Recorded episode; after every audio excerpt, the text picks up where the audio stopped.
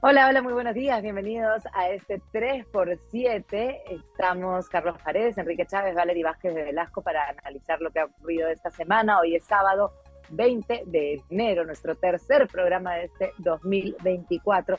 Y vamos a comenzar con lo que ha ocurrido en el entorno, vamos a decir, de Cerrón. Vladimir Cerrón aparentemente está intentando ser capturado de verdad. ¿Qué es lo que está pasando? ¿Quién ha dado el visto bueno para que esto ocurra finalmente después de los 100 días que contábamos la semana pasada de eh, su de su no persecución, de la no búsqueda que se le estaba haciendo.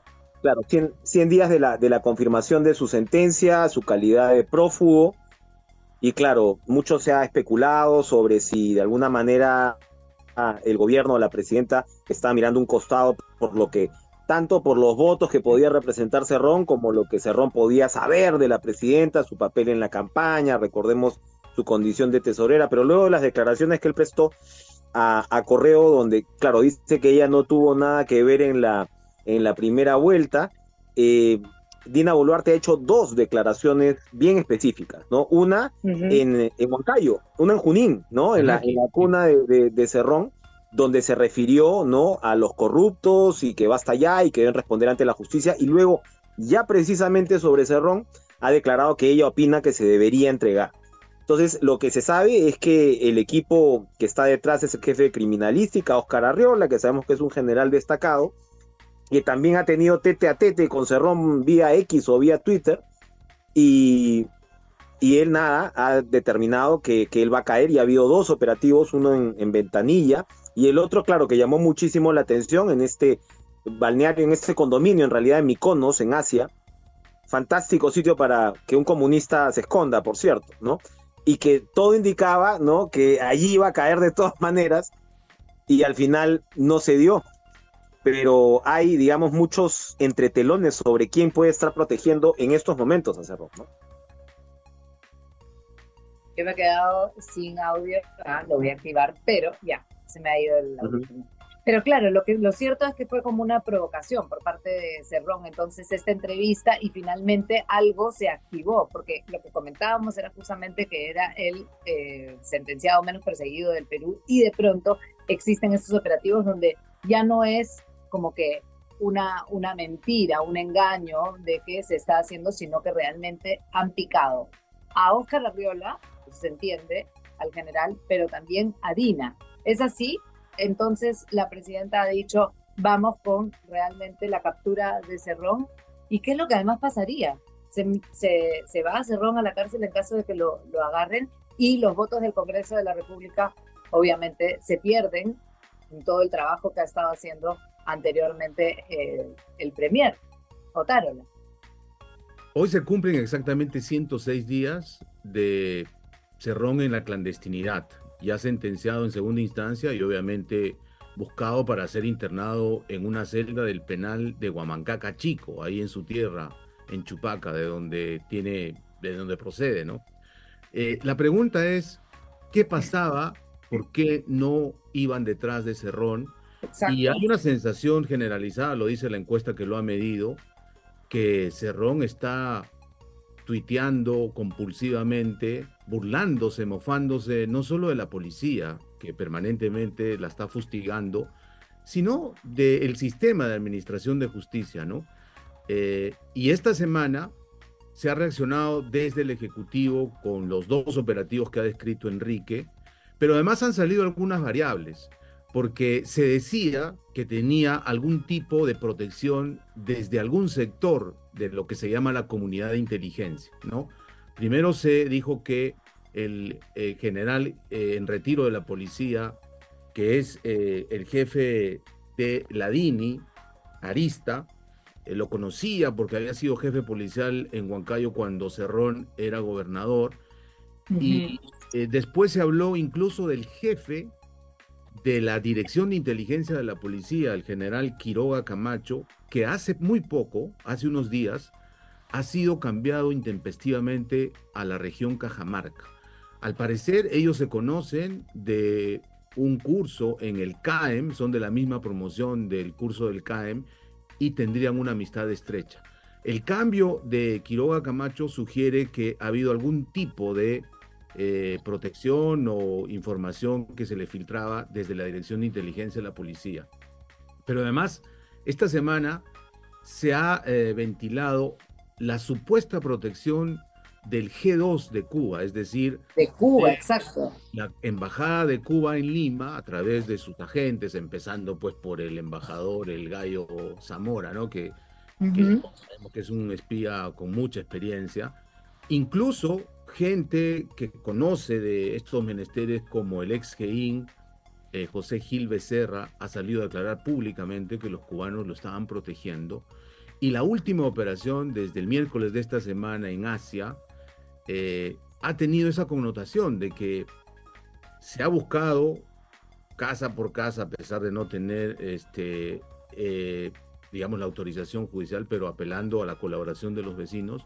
Lo cierto es que aún no se captura a Cerrón hasta este momento que grabamos el podcast y todavía sigue habiendo esta sensación de impunidad, y no solo de impunidad, sino que el señor Cerrón sigue contestando a través de su cuenta de X compulsivamente retando a la autoridad, retando a la policía, y hay esta sensación ya de eh, impunidad que se presta a mil interpretaciones y especulaciones del lado de que si hay realmente una decisión política o todo es parte de un gran show, ¿no? Ya, pero a ver, ¿cuál es la situación si es que realmente hay un equipo, además manejado por el embajador cubano o de alguna manera controlado o con el visto bueno de la embajada de Cuba, para proteger a una persona que está perseguido por la justicia peruana. Dina, por un lado, la presidenta de Perú, dice, cojan a Cerrón, finalmente, por suerte ya reaccionó el gobierno y supuestamente esto va a ocurrir,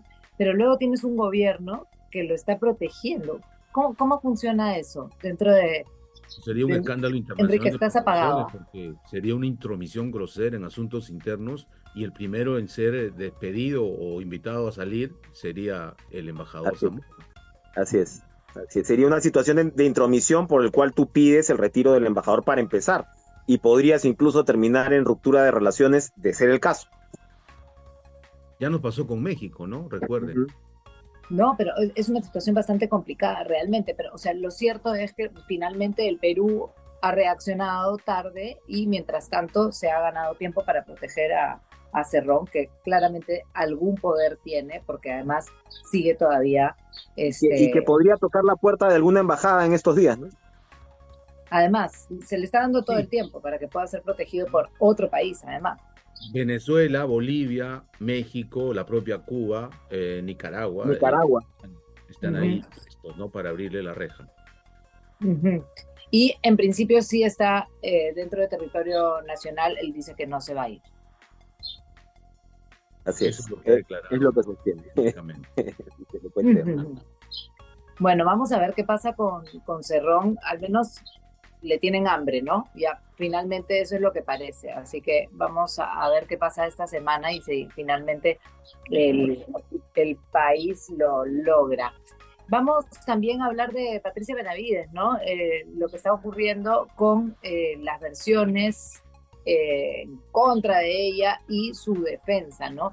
Ya hay más imputaciones, hay ocho imputaciones en total y, este, bueno, obviamente ella sigue, sigue defendiéndose. ¿Qué, tan em, posible es con las pruebas que ya se han presentado que realmente Patricia Benavides esté siendo parte de un eh, ataque hacia ella o esté siendo la, víctima de este ataque como, como algunos apuntan?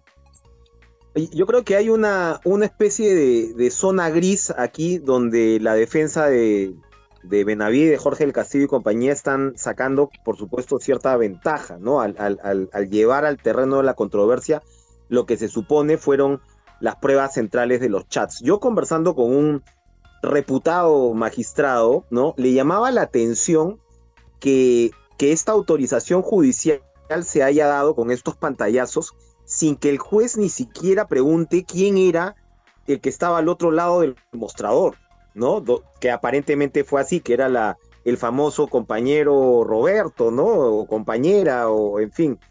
Eh, y entonces, claro, hay una debilidad de origen que, como digo, están explotando porque ahora el propio Villanueva ha dicho que, que destruyó ese teléfono. Entonces, si vas rastreando, eh, eh, es muy fácil de alguna manera decir esto fue alterado, ¿no? O esto fue trucado. Eso por un lado. Pero por otro lado, claro, donde se le complica la, la situación es con la defensa de su hermana, ¿no? Roy Gates, el abogado, pues ha salido ya a reconocer que se dan estas reuniones de coordinación para ella defender a, su hermana, que es algo, por ejemplo, que Carlos ha repetido mucho. O sea, el pecado original de Patricia Benavides fue precisamente meterse en esta defensa de su hermana, mover fiscales, y eso la dejó en una situación muy vulnerable. Pero yo creo finalmente que ella está jugando este partido que va a más de una banda, ¿no? Y, como decíamos la vez pasada, del Castillo Manco no es y va a politizar todo lo que pueda esa, esa defensa, ¿no?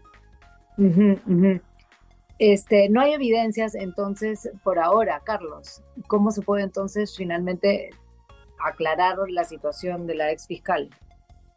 Sí, yo creo que esta semana es un nuevo capítulo de golpes y contragolpes de un lado y del otro. Como decía Enrique, la defensa de Benavides ha sacado primero un peritaje de parte de Dani Umpire, diciendo que no se había cumplido el protocolo para la extracción de la evidencia digital. Luego han exhibido la declaración del propio Villanueva, diciendo que él destruyó su teléfono celular, así que ya no hay manera de reconstruir ese peritaje. Y eh, por el otro lado, la fiscal Delia Espinosa, que tiene a su cargo esta investigación, cosa que también ha cuestionado la defensa de Benavides, porque por ley le toca al fiscal de la nación investigar pero Viena se excusó diciendo que tenía conflicto de intereses porque era amigo de eh, Patricia Benavides. tocaba al segundo más antiguo, al primero más antiguo, que en este caso era Pablo Sánchez, también se excusó tácitamente, dicen que no explícitamente, y finalmente reculó en la doctora Delia Espinosa, eh, que como sabemos eh, fue postergada, mandada al Jurado Nacional de Elecciones y la defensa de Benavides dice que tiene una inquina personal contra ella. Lo cierto es que esta semana se han conocido a través de diversos medios, parece que se repartió como volante la última acusación con ocho imputaciones, ¿no? donde aparece la declaración del abogado Gates eh, y donde se le complica en el tema de blindaje a su hermana, que yo insisto es algo que no se puede defender, quizás ha sido eh, el el pecado original que la ha llevado donde está. Eh, sin embargo, pero no es, pero no es el motivo de la suspensión. No, no es el motivo por la que la suspende por seis meses la Junta Nacional de Justicia. Y esta semana se va a dar el informe oral en el Tribunal Constitucional sobre una contienda de competencia que no presentó Benavides, sino el Ministerio Público como institución cuando ella era fiscal de la Nación, para pedirle al, al TC que establezca si tiene o no competencia la Junta Nacional para poder, eh, eh, digamos, investigar a Benavides por los casos que se le imputaban. Esta resolución del TCE va a ser importante porque podría llegar a anular todo lo que se ha hecho a nivel de Junta Nacional de Justicia contra Benavides y no descartaría que la defensa de ella pida que se la restituya antes de que pasen los seis meses, ¿no? Así que este es una telenovela que va a tener más capítulos en las próximas semanas. Y el Tribunal Constitucional también está haciendo este, parte de, los movimientos extraños de lo que finalmente este, puede ocurrir, ¿no? O sea, hay movimientos extraños en el Tribunal Constitucional y, eso al final también es un tema que puede politizarse y, dejar de ser un medio de llegar a la justicia, un medio para llegar a la, justicia real, ¿no? Mira, en, en, sitios como Estados Unidos llega un presidente de distinto signo y la Corte Suprema cambia de signo, ¿no?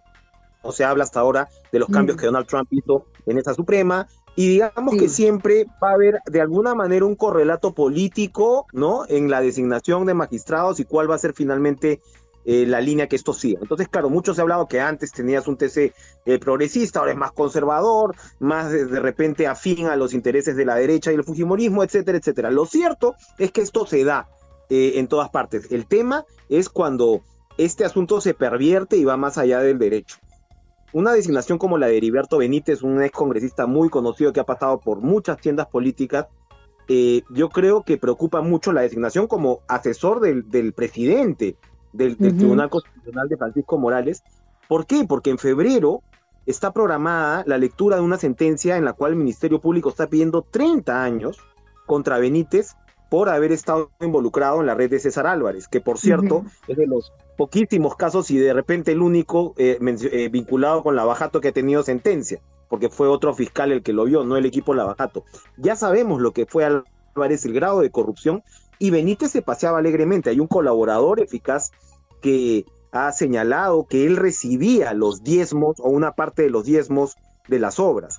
Si esto le añades la vinculación de Benítez con Orellana, que es una mafia que se está moviendo y la está peleando. Ahora Orellana recibió eh, una sentencia de 20 años por un caso, eh, digamos, paralelo, es una mafia que se está moviendo y pones a un asesor con esas características en el máximo árbitro constitucional, donde además se ven casos tributarios y empresariales de cientos de millones de soles, oye, eso preocupa bastante, más allá del color político que se le quiere dar al Tribunal Constitucional. Es una depreciación institucional que es la palabra. ha resultado particularmente escandalosa, ¿no? Sí, e, es la palabra que yo también estaba pensando, ¿no? Cómo se han depreciado las instituciones en general, pero claro, llevar esto al Tribunal Constitucional con un Heriberto Benítez muy cerca de la cabeza de, la institución e, e, es la prueba máxima, pues, ¿no? ¿Qué puede, qué puede ocurrir entonces en los, en los próximos meses? Casos que podrían estar manipulándose o que podrían estar viéndose en estos próximos meses y que están por resolverse desde el Tribunal Constitucional, más allá de los tintes políticos que, como dice Enrique, siempre ocurren. Ahora, lo que a mí me, sorprende es la respuesta que ha dado el presidente del Tribunal Constitucional Morales en una entrevista con el diario El Comercio y ha minimizado esta designación de Heriberto Benítez diciendo, bueno, se trata de un funcionario, de un asesor, no, no es para tanto, ¿no? Pero yo sí creo, como Enrique, que es una muestra inequívoca del grado de, de evaluación, yo diría degradación de las instituciones, también el Congreso, no solo con los asesores, que esta semana uno de ellos agredió a la policía, ¿no? este, de Fuerza Popular, sino del nivel de los congresistas, ¿no? El nivel también de los ministros, ¿no? Esta semana ya la Fiscalía ha acusado por el autogolpe Estado del 7 de diciembre del 2022 a Aníbal Torres, a Betsy Chávez, ya ha quedado clarísimo que ellos no solamente redactaron este discurso golpista que leyó con la mano temblorosa Pedro Castillo, sino y que, que mintieron 20 veces de que no lo habían hecho. Sí, hay peritajes, han usado la laptop del hijo. Es más, también se encontró eh, el decreto ley que Betsy Chávez anunció a la reportera de TV Perú que iba a publicar. Así que estamos arrastrando eh, este tipo de personajillos que están ingresando al aparato público y lo único que están haciendo es devaluar. O sea, hablamos que incluso hasta el Consejo de Ministros, el MEF, que era una de las islas de excelencia, pocas de la, del aparato público, está devaluado, ¿no? Con el Totalmente. Alex Contreras, que no solamente maquilla el presupuesto, sino que le da chamba también a la sexta amiguita de Otárola, ¿no? Justamente íbamos a hablar un poquito de eso antes de cerrar este 3x7, que tiene que ver con, con el gabinete, ¿no? El gabinete, bueno, ya está súper desgastado la, situación de Otárola con todas estas denuncias, con lo de la sexta amiga y con todo lo, lo, lo que hemos estado contándoles este, mes a mes, este, ya podría necesitar un cambio. Y sin embargo, se vocea el nombre de Walter Gutiérrez, pero todavía no hay definición ahí. ¿Por qué? ¿Qué es lo que pasa que Otárola no sale, más allá del desgaste político que ya está teniendo, y no puede entrar otra persona si sabemos además que la presidenta está todo el tiempo este, entre comillas, aconsejada y buscando algún, algún cambio, ¿no? Alguna renovación ahí. Sí, según la información que tengo, eh, de alguna manera Otaro estaría eh, tratando de controlar su salida, ¿no? O sea, habría una negociación donde él, él de alguna forma, de, y digo de alguna forma, porque no se sabe todavía cuál sería eh, su, destino, ¿no? se han reunido con, con Gutiérrez y en esa reunión ha estado presente Otárola y estuvo presente el secretario general de Palacio, Enrique Vilches, eran cuatro. Y entonces, claro, lo que se entiende es que incluso se ha planteado la posibilidad de una embajada para Otárola. Washington está vacante, recuerden ustedes que renunció el embajador Mesa Cuadra con esta reunión que no fue con Biden, ¿no? Eh, Walter Gutiérrez es actualmente embajador en España, se ha hablado incluso de un enroque, cambio. Y se habla incluso pues de, Ginebra, de Suiza, ¿no? Eh, que parece que es un, destino que le interesaría a Otárola, pero al mismo tiempo, otra, otra versión te dice que, que Otárola todavía no se ubica en esa situación y que estaría demandando incluso quedarse eh, y hasta tener un puesto en el gabinete, lo cual yo creo que sería muy complicado. Eh, Gutiérrez estaría apuntando a marzo. Y, mm. y, claro, hay quienes dicen que marzo es una eternidad, ¿no? ni siquiera hemos comenzado febrero porque además tienes que armar, pues tendrías que armar una suerte de Dream Team. Hablaban ustedes de Alex Contreras, ya sabemos en qué está. Además, digamos, en una relación de mutua protección con Otárola, pero tienes la situación del ministro del Interior que claramente no ha dado fuego y que todo indica que ha venido este, cuando se dedicaba a otros menesteres, ¿no? Muy alejados en, Miami de la, de la seguridad. Y tienes además la situación del eh, Chávez Cresta, donde se está, ya se está eh, anunciando una interpelación en el Congreso por este tráfico gigantesco de municiones Ecuador, que no se sabe si salen de los polvorines de, las instituciones peruanas. Entonces, es un gabinete que está claramente más complicado, cada vez más complicado, en lo que le interesa más a la gente, ¿no? Y Carlos, eh, bueno, no sé, para ti también es una eternidad hasta marzo, porque de alguna manera el verano está un poco muerto a nivel eh, Congreso de la República, aunque han entrado con fuerza de nuevo. Este, mm, ¿Qué crees que deba suceder en todo caso? Si es que un mes es mucho o finalmente el cambio que se dé, que se dé de aquí a un mes o, ahora. Dicen que en la política peruana una semana es una eternidad, imagínense un mes y medio cuánto puede ser, ¿no? Cualquier cosa puede pasar. Pero yo creo que el gabinete Otárola está seriamente herido, ¿no? No solo por los casos que ha explicado Enrique, el propio Otárola y sus amiguitas, con suerte, están los ministros de Defensa del Interior en un país donde la seguridad está hackeada y donde los ciudadanos nos sentimos cada vez menos protegidos. Esta semana se ha conocido también una denuncia penal contra una de las ministras más cercanas a Dina Boluarte, Jania Pérez de Cuellar. Entonces ya estamos hablando de acusaciones no mediáticas, no periodísticas, sino de la Procuraduría por supuestos delitos en el manejo del presupuesto público. Eh, entonces, me parece que si la presidenta en este 2024 no toma el timón de su gobierno, hace los cambios estratégicos que tiene que hacer, lo más probable es que se van a ir acumulando los problemas y vamos a pasar a otra dimensión, lamentablemente, y yo no auguro que llegue al 2026. O sea que marzo sería demasiado. Bueno, em, vamos a ver qué, qué pasa la próxima semana. Nos vamos a despedir también porque ya se acabó el tiempo en este 3x7 y eh, nada, nos volvemos a ver el próximo sábado. Chao. Nos vemos. Adiós.